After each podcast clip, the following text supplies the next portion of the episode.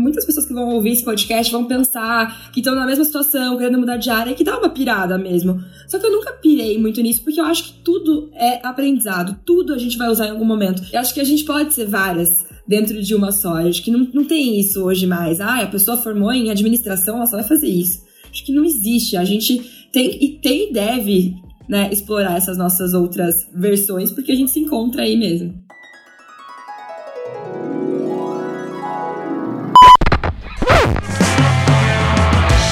Oi, gente, eu sou a Manu Bordache, fundadora do Steal the Look, e esse é o The Look Stealers, podcast para contar tudo sobre os bastidores do coolest office in town, ou seja, do nosso escritório. Nessa primeira temporada, a gente vai falar tudo sobre a trajetória de cada uma das Look Stealers. De onde são, o que cursaram na faculdade ou o que não cursaram, onde vivem, do que se alimentam e o mais importante, como chegaram até aqui. Sejam muito bem-vindas e bem-vindos ao segundo episódio do The Look Stealers, que hoje eu tenho o prazer de receber ela que já quis ser jornalista investigativa, mas terminou aqui no comercial do the Look, que não deixa de ser, não deixa de ter muita investigação na hora de prospectar os melhores contatos. Então, de Taubaté para o mundo, eu quero receber essa pessoa incrível, mega festeira e divertida, que deixa sem dúvida nossos dias muito mais animados por aqui. Já teve suas idas e vindas do Estilo da Look, mas né, o bom filho a casa torna. Então, com vocês, seja muito bem-vinda, Lara Lincoln. Oi, pessoal. Oi, Manu. Tô muito feliz de estar aqui no segundo episódio do The Look Stealers, esse podcast que a gente já queria fazer há muito tempo. E é isso mesmo, gente, de Taubaté pro mundo. Já fui, já voltei, tô aqui de novo no Estilo The Look, agora na área comercial. A gente vai conversar um pouco sobre isso, né, Manu? Sim, porque para quem não sabe, a Lara começou, na verdade, na área de beleza aqui no Studio Look. Ela foi uma das responsáveis ali a dar o pontapé inicial por essa área, que hoje é um dos grandes pilares do Still the Look, mas a gente vai chegar até como isso aconteceu. Mas lá, para começar, já falou de onde tu é, mas como tu chegou até aqui, como tu decidiu cursar jornalismo, conta aí a tua história de Taubaté pro mundo. Primeiro que a comunicação tá na minha vida desde sempre eu me inspirei muito na história da minha mãe. Então, minha mãe me teve aí super nova. E ela parou a faculdade, ela nem chegou a entrar, fez ali uns, alguns meses, então ela parou a faculdade e foi viver a vida comigo ali viajando pelo Brasil. Por isso que eu nasci em Goiânia, gente, nem nasci em Taubaté. Quando ela voltou para Taubaté, ela, minha avó fez questão que ela voltasse para a faculdade e tivesse uma graduação. Minha mãe foi fazer comunicação social com seus 35 anos. E eu já tinha ali os meus 10, 12 anos ali naquela época. Eu lembro muito da faculdade da minha mãe, porque como não tinha quem ficasse comigo aos sábados, sextas-feiras e quintas, eu ia com a minha mãe para a faculdade. Então eu ficava sentada em todas as aulas com a minha mãe, é, acompanhava todas as aulas, os amigos da minha mãe cuidavam de mim e eu amava a faculdade de comunicação. Então eu era muito nova e falava para minha mãe que eu ia fazer aquilo. Eu lembro inclusive que o mascote da faculdade aqui em Taubaté era a faculdade era dividida em três cursos, né? Relações públicas, jornalismo e publicidade. E aí, jornalismo tinha uma foca. E eu falava, não, eu quero ser de jornalismo, eu quero fazer jornalismo, eu quero fazer comunicação social. Então, isso sempre. Eu nunca pensei em outro curso a não ser comunicação social, no máximo ali uma publicidade dentro disso. Aí eu já, eu, enfim, morava em Taubaté a minha vida toda. Aqui tem campo, mas eu me imaginava muito em São Paulo, assim, e fazendo comunicação em, em, grandes cidades. E meus pais super me apoiaram nisso desde sempre. Então, quando eu fiz aí tinha acabado de fazer 18 anos, eu prestei faculdade no Rio, é o sonho da minha vida. E em São Paulo, passei no Rio de Janeiro, mas meus pais, enfim, São Paulo e Taubaté é muito pertinho. Eles falaram: não, vai para São Paulo, a gente vai, vai, vai ser melhor se você for para São Paulo. Fui para São Paulo fazer comunicação social com jornalismo. Fiquei muito em dúvida durante a faculdade inteira se eu ia para publicidade ou não, mas fiz jornalismo porque eu amava ler e escrever. Quantos anos tu tinha lá quando tu foi para São Paulo? Eu tinha acabado de fazer 18, mano, bem novinha, assim. Tinha. É, tinha acabado de fazer 18. Então, entrei sozinha em São Paulo. Já tinha. A minha melhor amiga morava em São Paulo há seis meses, então a gente. De Taubaté também, então a gente era mega novata em São Paulo. E aí começou a faculdade, enfim, aí estágio já no, no primeiro, segundo ano. Não parei mais, fiquei trabalhando desde então, acabou a faculdade. Fui fazer pós-graduação. E aí estou aqui, gente, há quase 10 anos em São Paulo já. Mas calma, porque teve muita história, né? Desde o início da faculdade até tu chegar no Estuda Look, como a gente falou inicialmente, tu queria trabalhar com o jornalismo investigativo. Então, como que tu foi parar em moda, Lara? E qual foi o teu primeiro estágio, teu primeiro emprego? Conta pra gente. Vamos lá, gente. Eu acho que antes da gente entrar na faculdade, a gente idealiza um pouco o curso e a gente se idealiza na carreira. Então eu achava o máximo jornalismo investigativo, queria cobrir hard news. Fui muito bem em TV quando eu fiz isso na faculdade, então eu me imaginava ali na frente às câmeras, cobrindo notícias bombásticas, me imaginava muito dentro disso. Então o que aconteceu? Primeiro e segundo ano da faculdade eu tinha muito esse sonho fui fazendo isso, fui fazendo cursos na faculdade internos de TV, de rádio TV, e ia cobrir de fato várias notícias ali como experiência. Então eu lembro que na época do mundo eu cobri vários movimentos e, e passeatas e manifestações. Só que quando você vai de fato a campo, é outra história. Então eu lembro que naquele dia eu falei: isso não é para mim, não é esse tipo de jornalismo que eu quero para minha vida. Que eu fui de fato ali gravar uma manifestação e eu tava com uma câmera nas costas, gente, mega pesada, mega pesada. E aí me gritavam assim, Lara, filma pra baixo, filma pra cima, mexe no, no foco. E eu comecei a ficar desesperada, gente, eu saí pingando, pingando. E eu cheguei em casa, eu falei, nunca mais eu quero isso pra minha vida.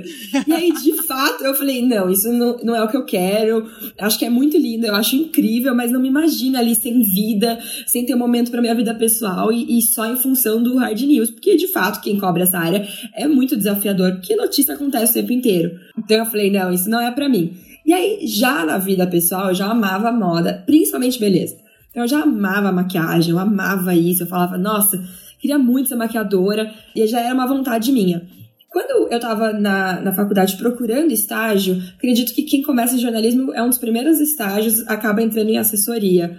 Eu entrei em uma assessoria em São Paulo, a Index, e na área de beleza. E eu falei, nossa, fechou, eu adoro beleza, vou amar trabalhar com essas marcas. Atendia grandes marcas na época como estágio. E foi de fato onde eu me descobri e eu vi que tinha área e campo para aquilo. Porque eu atendia as jornalistas de moda e beleza como assessora. E eu comecei a acompanhar grandes veículos, veículos digitais. Eu comecei a ver muita ascensão dos, das mídias digitais ali naquele período.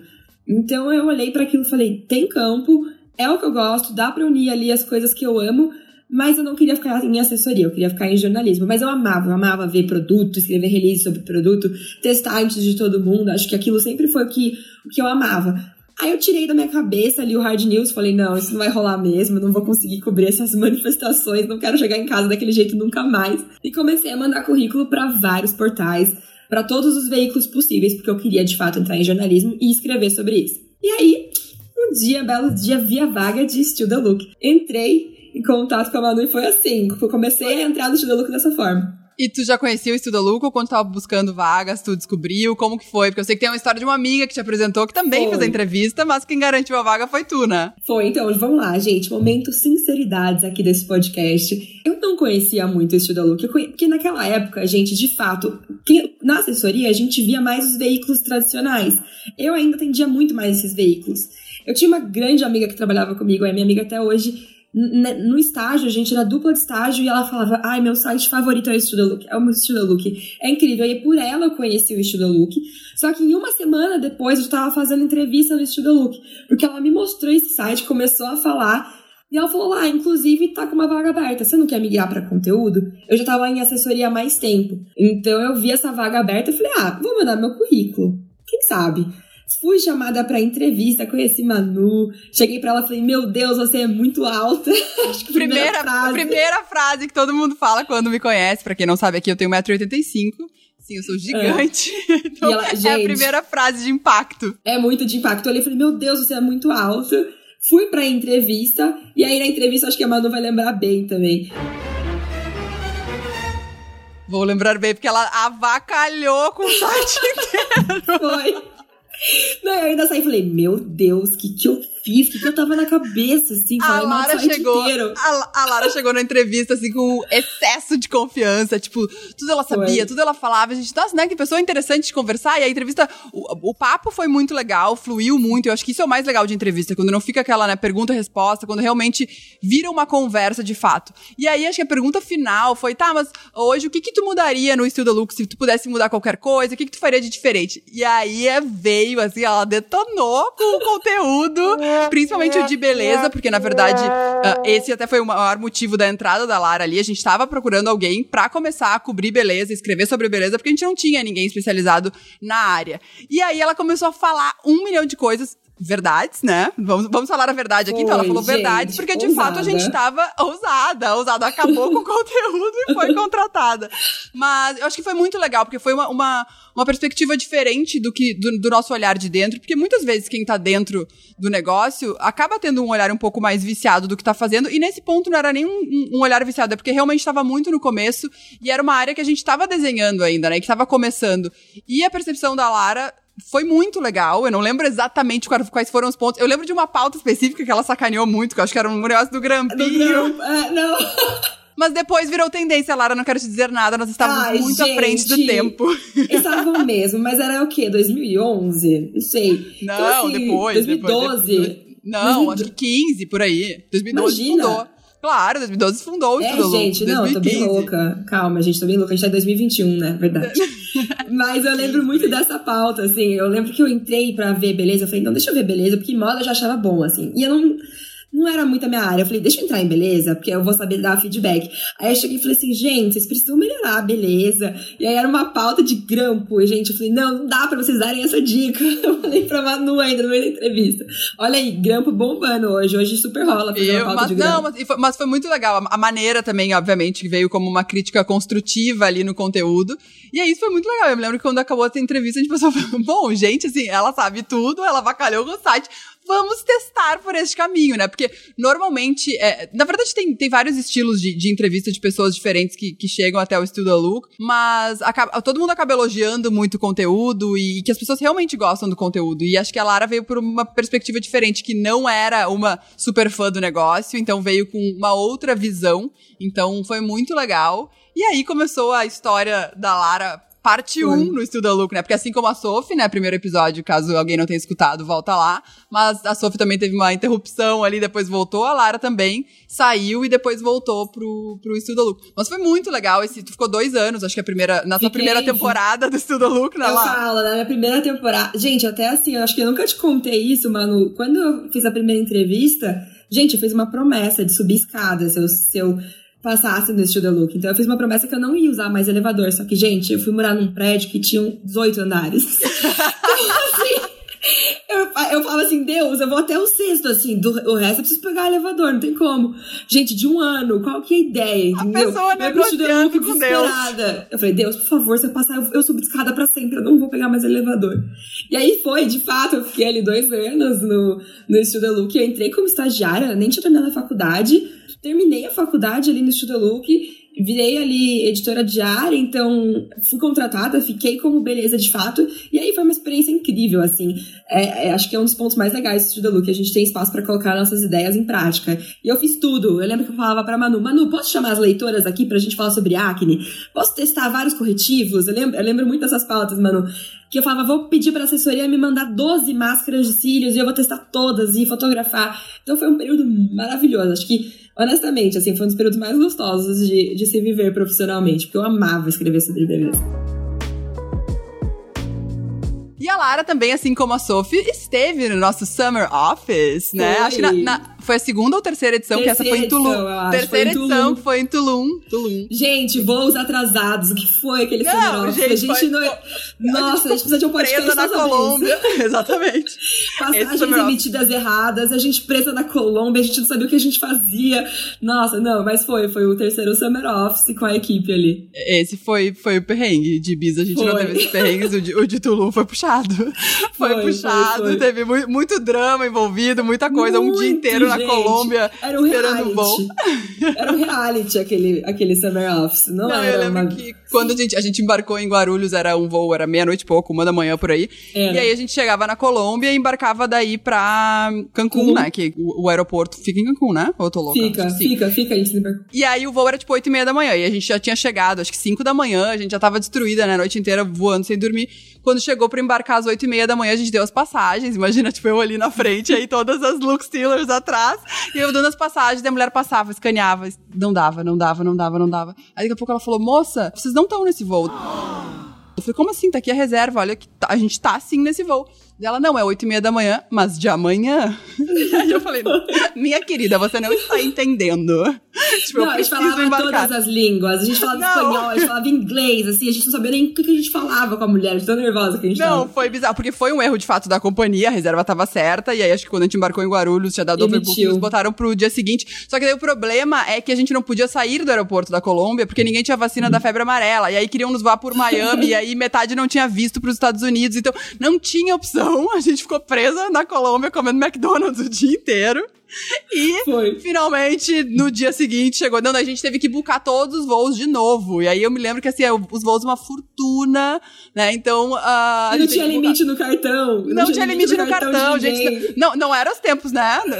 Áureos do estilo da Look na época, E gente. mesmo se fosse, Manu, a gente tava comprando de última hora, gente. Exato, sete passa- exato. Nossa, tava uma loucura, assim, uma loucura. Aquela Mas a viagem gente, foi... conseguiu, a gente conseguiu um voo de noite numa companhia que eu nem lembro o nome, um negócio Eu não bizarro. sei nem como gente chegou viva em- com, Chegamos. com aquele, com aquele voo, assim. A, hora que a gente entrou no avião, a gente falou, meu Deus, meu Deus. Teco-teco, Colômbia, Cancún. E aí, Foi. enfim, foram acho que sete, oito dias em Tulum, choveu seis. Todos os dias. e não é que choveu tranquilo. Gente, choveu. Choveu. Ai, gente, sério, a história. O desespero, mas foi muito legal. Quem Foi. quiser buscar essas fotos, é só pesquisar no Instagram pela hashtag. Still the Look Summer Office, que com certeza vai achar. E esse foi um dos episódios da lá no the Look, né? Que foi muito legal. E aí, um pouquinho depois dessa volta também, teve um momento que aí também, né, tu quis alçar novos voos, né? Lá, nos conta um pouquinho como foi essa decisão, pra onde tu foi. E foi, foi muito isso, assim, gente. Eu tava muito realizada em beleza. Eu dominava aquela área. Claro que eu podia me, me né, evoluir ali, mas eu queria muito entender outras oportunidades. E foi muito aí- que começou. Porque na faculdade eu fiz SPM, então é uma faculdade que tem muito marketing. E eu nunca me imaginei na minha vida amando marketing, negócio. Nunca me imaginei nisso. Me achava a comunicadora, a jornalista. E na faculdade, pra você ver como a gente realmente não não entende ali a, a dimensão de tudo que a gente consegue fazer. Eu comecei a ter contato com isso na SPM, muito contato, e aí eu falei, cara, amo isso. E eu comecei a ir melhor nas matérias de marketing e planejamento do que nas matérias de jornalismo, e amar mais essas matérias. E aí isso foi bem no meu finalzinho ali do Studio Look. Eu me formei, né, na SPM, continuei no Studio Look, só que logo em seguida, assim, três meses depois, eu comecei uma pós de marketing e gestão. Porque eu queria entender mais essa área, porque eu vi que era uma área super promissora, tinha muito a ver comigo também, e eu não tinha ter, tido tempo suficiente de estudar tudo aquilo na faculdade. Falei, não, vou entender, fazer isso, vou fazer uma pós. Na pós, eu comecei a sentir necessidade de, de fato, atuar naquela área, né? De pegar o que eu tava aprendendo e colocar em prática. E aí eu comecei a, a ter isso na cabeça, pensando que eu precisava trabalhar nessa área e testar. De fato, foi o que aconteceu. Eu saí do Studio Look, aí fiquei um ano e meio fora, fui trabalhar em agência, em, em grandes marcas, trabalhando em planejamento, em marketing, em estratégia. E aí foi o ano que eu fiquei fora e foi um- uma super escola. E foi muito importante para eu entender que essa era a área da minha vida de fato.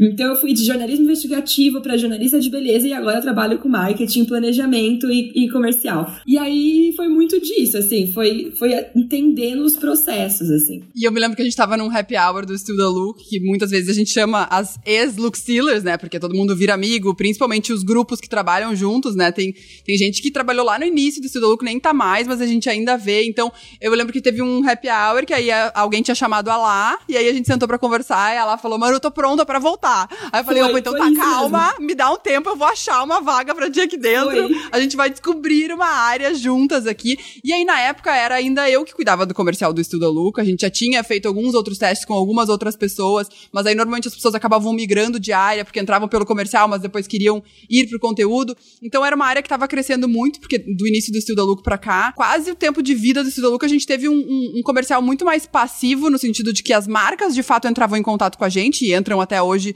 sabendo já o que elas querem, a gente constrói essas histórias juntas, mas a gente não tinha uma força de prospecção, né, para ir atrás das marcas. E eu falei, lá, tô completamente afogada, vamos montar essa área, estruturar do zero, porque não tem ninguém. Então, vem pra cá e a gente vai descobrir juntas o que que a gente vai fazer, assim. E hoje, e aí ela voltou, né, já faz um ano e meio que tu voltou lá. Um ano e meio, Manuel, um ano, um ano e meio. Um ano e meio. E aí, e aí a gente estruturou essa, essa área que daí tem hoje também atendimento, né? Planejamento, então uh, a parte de projetos. E tá incrível, né? Marcas, por favor, nos contatem aí. Falem comigo, gente. Mas foi muito assim, foi muito natural, porque quando eu tava fora, eu tive muita visão de mercado, né? Eu fui falar com muitas marcas. E aí eu começava a pensar, porque eu fazia projeto para as marcas que eu trabalhava. E eu começava, eu juro, gente, porque é o que a Manu falou, a gente sai do estilo que as minhas melhores amigas trabalhavam comigo, então se continua o contato, é, é muito, muito comum. Sempre falei com a Manu também. Então eu ficava fazendo esses projetos pensando, caraca, posso ativar o Estuda Look para fazer isso. O Estuda Look pode ser um, meio, um veículo de mídia para fazer essa campanha. E aí foi muito natural, eu fui nesse happy hour e falei, Manu, o seguinte, eu faço isso, eu faço, fazia promoção na época, eram ações exatamente como a que eu faço hoje com a Manu aqui no Estuda Look, mas para outras marcas. Falei, Manu, e se eu entrasse para fazer esses projetos com marcas no Estuda Look? E aí, de fato, a gente estruturou essa área. E aí, muito do que a gente conversou foi disso, né, Manu, na época, assim, que não era um, um comercial ativo, não existia isso. A Manu ficava ali com vários braços comercialmente e também cuidando do negócio como um todo. Não tinha uma área só para isso. E eu falei, Manu, tô pronta, vamos juntas nessa área. Então a gente conversou ali, de fato, acho que foi o timing perfeito, que eu falei com a Manu num, numa semana, na outra semana a gente já tava com tudo na cabeça. E eu entrei ali em duas semanas, eu tava no Studio Look de volta já pro push. Então, Exato, começou no push, push assim. lá final de, de 2019. Gente, 2020 foi. passou voando, né? Mas foi final de 2019. Foi outubro ali de 2019. Então, quando eu vi, eu tava de volta numa área que não existia, mas aí super disposta a, criar isso. E aí hoje, de fato, claro, acho que a gente se transforma muito. Pode ser que eu mude de ideia, um dia volte a ser jornalista 100%. Mas hoje eu acho que eu me vejo 100% nessa área, porque eu, eu, eu, encontrei o equilíbrio de vida pessoal, profissional, do que eu quero pra minha vida. É a área que mais me atende e beleza vai sempre ser meu hobby. Eu vou amar beleza sempre. Às vezes até contribuo ali com conteúdo. Super, às vezes, não, várias vezes, né? É. Eu acho que o, o mais legal de tu falar isso, de fato, lá, é porque das pessoas aceitarem que é ok a gente querer migrar de área e mudar e testar, voltar. Eu acho que quanto mais a gente tiver diferentes experiências, melhor para ser um profissional que entende, né, de, de, de áreas diferentes. Porque tudo agrega, né? Então, sem a menor dúvida, hoje a Lá consegue tocar tão bem o comercial do Estudo Lucro porque ela foi do conteúdo. Então, no momento que ela tá na frente de uma marca negociando as ações que a gente vai fazer, montando ali todo o storytelling das campanhas que a gente vai fazer, ela sabe se aquilo funciona no conteúdo, porque ela sabe o tempo que demora para executar aquilo e vice-versa, né? Então a gente já teve gente do comercial que foi pro conteúdo e que tem um olhar muito rico, porque uh, a Julia, por exemplo, que uh, quem é fã do Estilo Look vai conhecer aí o, o Vai ou Racha, que é o nosso quadro de sexta-feira imperdível, recorde de audiência aí no Estilo Look. A Ju começou estagiando pelo comercial e foi pro conteúdo. E o olhar é muito legal, porque no momento que a pessoa vai montar uma pauta, ela vai pensar no conteúdo, ela tem um olhar comercialmente falando, não no sentido de inserir uma marca, mas pensando que aquilo vai ter um engajamento, né? Então vai ter uma repercussão legal, vai chamar a atenção de marcas, de parceiros, de outros veículos que podem muitas vezes replicar aquela história. Também por estudo, pelo Estudo Look ser muito pequeno, eu acho que isso enriquece muito o time, né? De realmente todo mundo tá ligado em todas as áreas, e a gente tenta de fato ter esse cross cada vez mais mais e, e né, até pelo, pelas reuniões que a gente tem que todo mundo participa, todo mundo dá ideia. Então, acho que isso enriquece muito como profissional, né, lá? Não, 100%. E isso é muito consequência do Estuda Look mesmo, gente, porque tem muitas pessoas, acho que muitas pessoas que vão ouvir esse podcast vão pensar que estão na mesma situação, querendo mudar de área, que dá uma pirada mesmo. Só que eu nunca pirei muito nisso, porque eu acho que tudo é aprendizado, tudo a gente vai usar em algum momento. Então eu não pirava muito de, ai, vou ter que largar o jornalismo e virar comercial. Eu não pirava, eu achava que fazia parte de um momento. E como a Manu falou, aqui no Estudo Look, a gente tem muita abertura para isso. Então, quando eu sentia vontade de escrever, eu ia lá e fazer uma matéria. Então, eu acho que a gente pode ser várias dentro de uma só. Acho que não, não tem isso hoje mais. Ah, a pessoa formou em administração, ela só vai fazer isso. Acho que não existe. A gente tem e tem e deve né, explorar essas nossas outras versões, porque a gente se encontra aí mesmo. Ai, que poética. Que poética, a Lara poeta. Olha o exemplo da tua mãe mesmo, com 35 Sim. anos, super jovem, e foi cursar, né, comunicação. Quanta gente hoje a gente vê falando, ah, mas eu já tenho tantos anos, vou jogar minha carreira no lixo. E eu acho que fica esse o maior aprendizado. Nada é jogado no lixo. Qualquer coisa a gente vai usar para outra carreira. A gente já teve muitas pessoas no Look que eram formadas em direito, que de fato advogavam e que foram para outras áreas e vem com um olhar que é muito rico, né? O que a pessoa aprende aprende ali, independentemente da área, ela vai colocar de outra maneira na área que ela tiver atuando, até porque tem um tempo de maturidade profissional que isso independe da área, né? Da pessoa depois ter jogo de cintura, né? Isso Não aí. tem faculdade de jogo de cintura, realmente ele, o jogo de cintura só vem com, com o tempo, então tem muita coisa que, que é válida. Eu acho que fica como mensagem para quem tem aquele medo ali de fazer uma mudança de carreira ou mudar de área dentro da carreira que já atua. É, até porque, gente, o tempo vai passar de qualquer forma, entendeu? Cinco Exato. anos fazendo o que gosta e cinco anos fazendo o que não gosta, vai passar igual. Então, escolham aí o que vocês querem fazer e façam. Exatamente. Eu acho que com esse intuito também que nasceu o, o Push, né? E por isso que isso os eventos sempre são um sucesso, porque motiva muito as pessoas a de fato, né, ter aquele empurrão que não à toa, né? O nosso, nosso, nosso slogan ali, o empurrão que faltava na sua carreira, porque é de fato, a pessoa sai do evento muito motivada e muito inspirada com as histórias de mulheres que estão ali. E isso é o mais legal, porque todas as histórias inspiram. Independentemente de ser uma história de uma pessoa que tá estagiando ou de uma pessoa que já é fodástica e é CEO, todo mundo teve uma trajetória diferente e sempre tem algo a aprender. Então, é, acho que até como esse podcast nasceu foi isso, né? Vamos entrevistar as pessoas do próprio time, porque todo mundo tem histórias muito muito ricas, né, de, de, do que já fez, de como chegou até aqui. E até falando nisso lá, teve algum outro, fora a, a pós-graduação, tu fez algum outro curso para se especializar na área? Né, nos conta aí um pouquinho da tua trajetória profissional, né, de, de estudos, digamos assim. Perfeito. Manu, eu fiz faculdade, logo em seguida emendei na, na pós ali, então fiquei quase dois anos fazendo a pós. E, gente, por incrível que pareça, eu falei, vou dar um tempo porque tem uma hora que cansa, né? A gente fica ali na faculdade, aí emenda numa pós, a gente não aguentava mais trabalho de conclusão de curso, assim, pelo amor de Deus. E aí o que aconteceu? Começou a pandemia, quando eu queria voltar, e eu quero muito fazer curso presencial. Então, tô dando uma segurada para voltar, mas estou ainda pensando ali em algum MBA, alguma coisa, algum outro, alguma outra pós, não sei, em comercial, em projetos, planejamento, porque marketing é muito geral. Mas na faculdade também acabava fazendo cursos livres ali na faculdade, muito em jornalismo, então rádio, TV, televisão. Fiz também de, de, de projeto de comunicação interna, fiz também que eu adorava. Mas agora tô, tô pensando ali qual é o próximo passo. Tô dando uma segurada pra o mundo sossegar. Não, perfeito. Eu lembro que quando tu foi cursar, fazer a pós também, logo que tu tinha se formado, tu falou. Eu falei, lá, dá um tempo pra fazer a pós, não emenda, Ai, tipo, dá seis meses dela. Não, eu quero fazer agora, eu vou fazer depois. Então tá. Dá Ai, um tempo gente. ali pra uma descansada, né? Não, foi bom porque já, já, já foi ali, já terminou, né? Quando eu vi, acabou, eu tava pronta, pós-graduada, foi. Gente, mas não aguentava mais os semestres, assim. Eu ficava, Jesus, o que, que eu fiz da minha vida? Agora dando essa pausa, eu não sei, gente. Eu não sou muito acadêmica. Mas eu acho que isso é legal também, da gente se entender e entender que cada um tem uma forma de, de aprendizagem que é diferente. Tem gente que vai aprender muito mais estando sentada numa sala de aula. Tem gente que vai aprender ouvindo podcast, vendo vídeo no YouTube, lendo, né? Então, é, eu acho que isso é o mais legal, de, de entender que cada um tem, né, a sua trajetória profissional e a sua trajetória de, de aprendizagem ali que Ninguém precisa copiar o outro, não é porque e o tá outro fez. Bem, né? Exato, ai, fez tal curso, então eu preciso fazer tal curso para chegar onde, onde aquela pessoa chegou. E tá tudo certo. Hoje em dia tem tanto conteúdo, né? Uh, gratuito. Gratuito é. ainda, exato. É, eu acho que é muito disso, gente. Eu nunca fui muito acadêmica, nunca fui muito dos estudos da, da aula, sabe? Putz, zero exemplo, mas faltavam várias aulas. passava ali no desespero, assim. Ia super bem, mas passava no desespero. Mas é isso, gente. Sempre aprendi de outras formas. Não, não tirando aí o fato de que foi extremamente importante a sua trajetória, né? Conhecer, entender. Se eu não tivesse passado por isso, eu não saberia metade das coisas que eu sei. Mas, ai, tô dando uma respirada, gente, pra voltar. pra voltar. E da tua trajetória de agência lá, que tu ficou aí entre, né, a temporada 1 e temporada 2 do Estudo Look. Qual foi teu, teu maior aprendizado, assim, que tu leva pra vida? Porque é legal também, com certeza muita gente que tá nos escutando trabalha em agência, sonha em trabalhar em agência. Gente, acho de verdade, assim, se você trabalha com comunicação, marketing, independente de qual seja a sua área, agência é uma escola.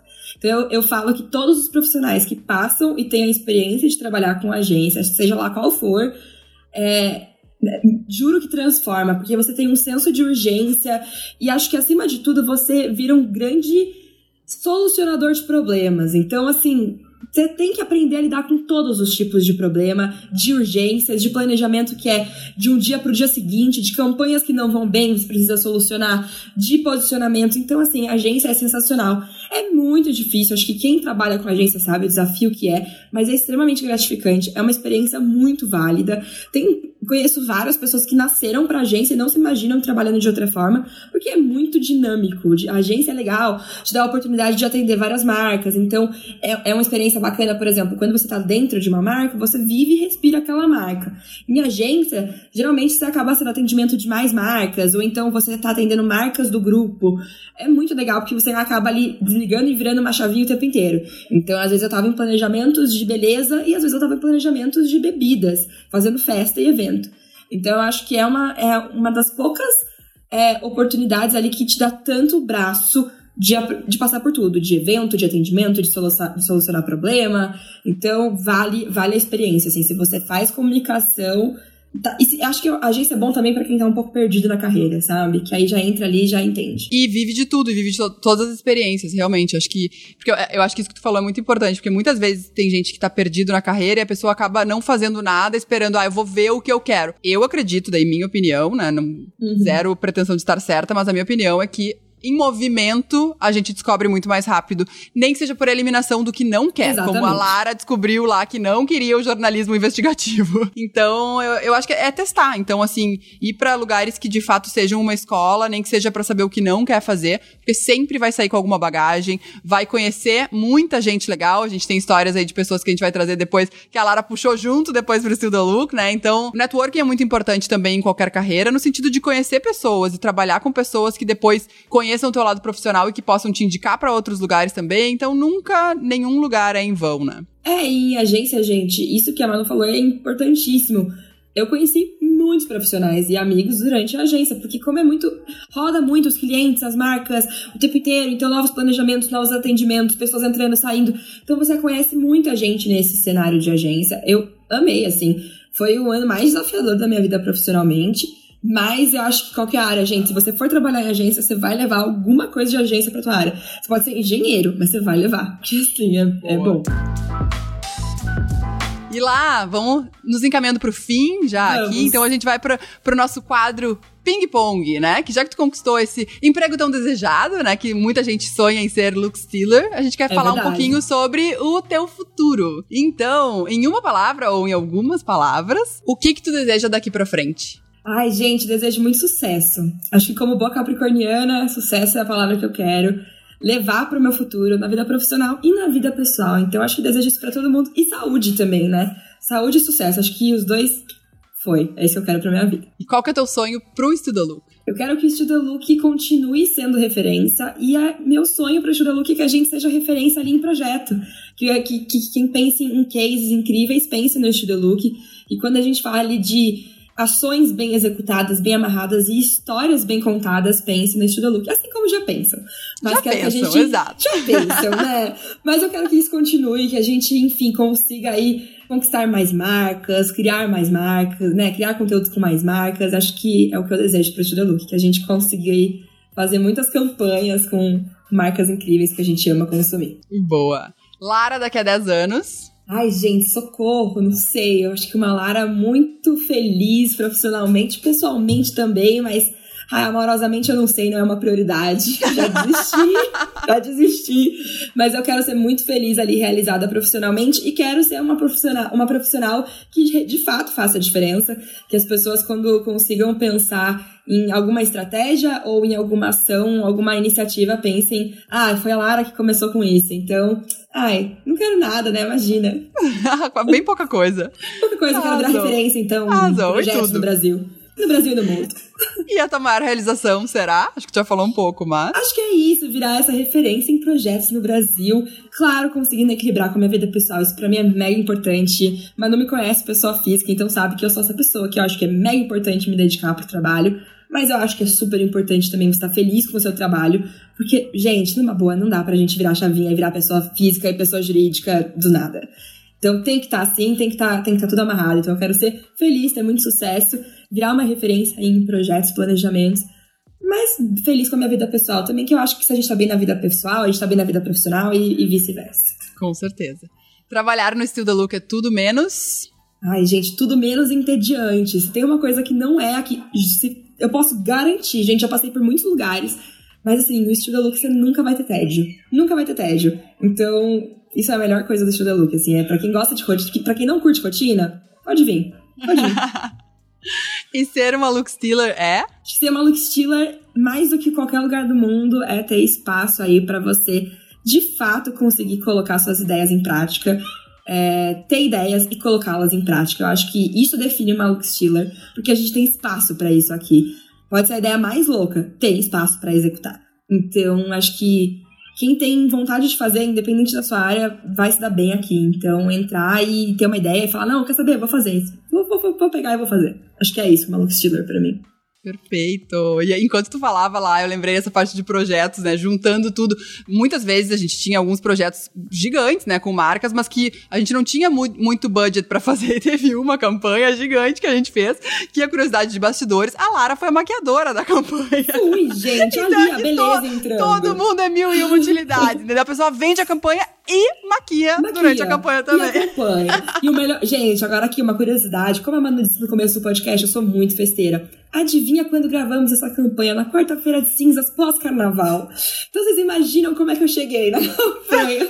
cheguei do Rio, cheguei em São Paulo, fui direto pra gravação da campanha, a gente rodando. Mas foi incrível, foi um dos projetos que eu mais foi amei demais, fazer. Foi demais. E a gente demais. retocando, assim, corretivo, três da manhã, na chuva, lembra, Manuela? Chovendo, no vento. Cai, caiu E era quarta-feira caiu de cinzas. Aí eu falei, Manu, eu não consigo viver quinta-feira, eu, vou- ficar em casa.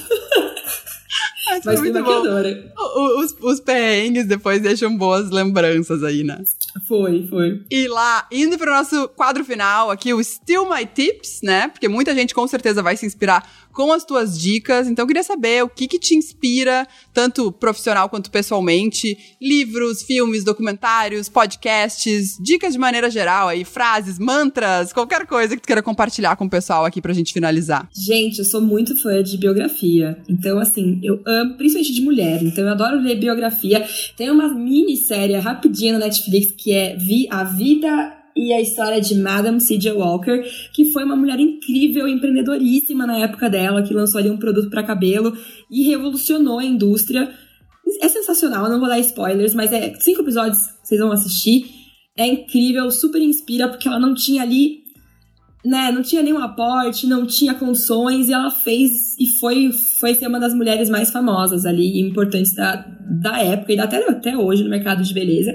E eu também sou muito fã de séries bem. ne- É incrível, porque é mega nerd, gente. Eu sou zero acadêmica. Mas, ah, eu amo explicando, eu assisto todas. Adoro, acho super legal pra vida, independente da sua área, acho que. Que é legal pra conversar com as pessoas, explicando. E a vida de Madame C.J. Walker, vocês vão amar. E biografias no todo. Ambas Netflix, né, lá? Ambas, ambas. Vai, vai lá, gente, coloca lá. Assiste rapidinho, é bom. Boa. E aí fica também, né, o recado pro Netflix patrocinar nossa série também. Episódio 1 um, patrocínio o Starbucks, segundo Netflix aqui, né? Por favor, gente, eu assisto todas as biografias. Inclusive, É, quem quiser bom. me chamar, me dá dicas ali também que eu vou amar. Boa, boa. Todo mundo seguindo Lara já no Instagram, mandando dicas por DM pra ela aí. Como, como a Sophie já avisou, eu não precisa, a gente não precisa falar o arroba aqui, porque vai estar na descrição deste episódio. Então, todo mundo pode encontrar a Lara aí pra, pra seguir e conhecer mais da Lara Lincoln, coordenadora Lara comercial Lincoln. do Still the Look lá. Eu amei a tua participação. ah, tenho eu cer- também. tenho certeza que todo mundo amou te conhecer mais. Tenho certeza que muita gente já conhecia desde a da temporada 1. E muito Foi. feliz em te ter com a gente aqui. Ah, eu também, Manu, amei. Acho que os próximos episódios estão incríveis também, gente. Fiquem aí escutando os nossos episódios. Tá muito legal, é um projeto super especial. Amei estar aqui. Acho que eu e a Manu, a gente já conversou tanto que a gente... É bom, porque quando a gente marca um podcast, a gente conhece mais a vida da pessoa, sabe? A gente relembra as coisas. Então é isso, Manu. Brigadaça. Gente, um beijo. Obrigada lá. Beijo, pessoal. Lembrando, quem curtiu esse episódio, compartilha. aí. segue também nosso perfil aqui no Spotify. E a gente se vê na semana que vem no terceiro episódio do The Look Stealers. Beijo!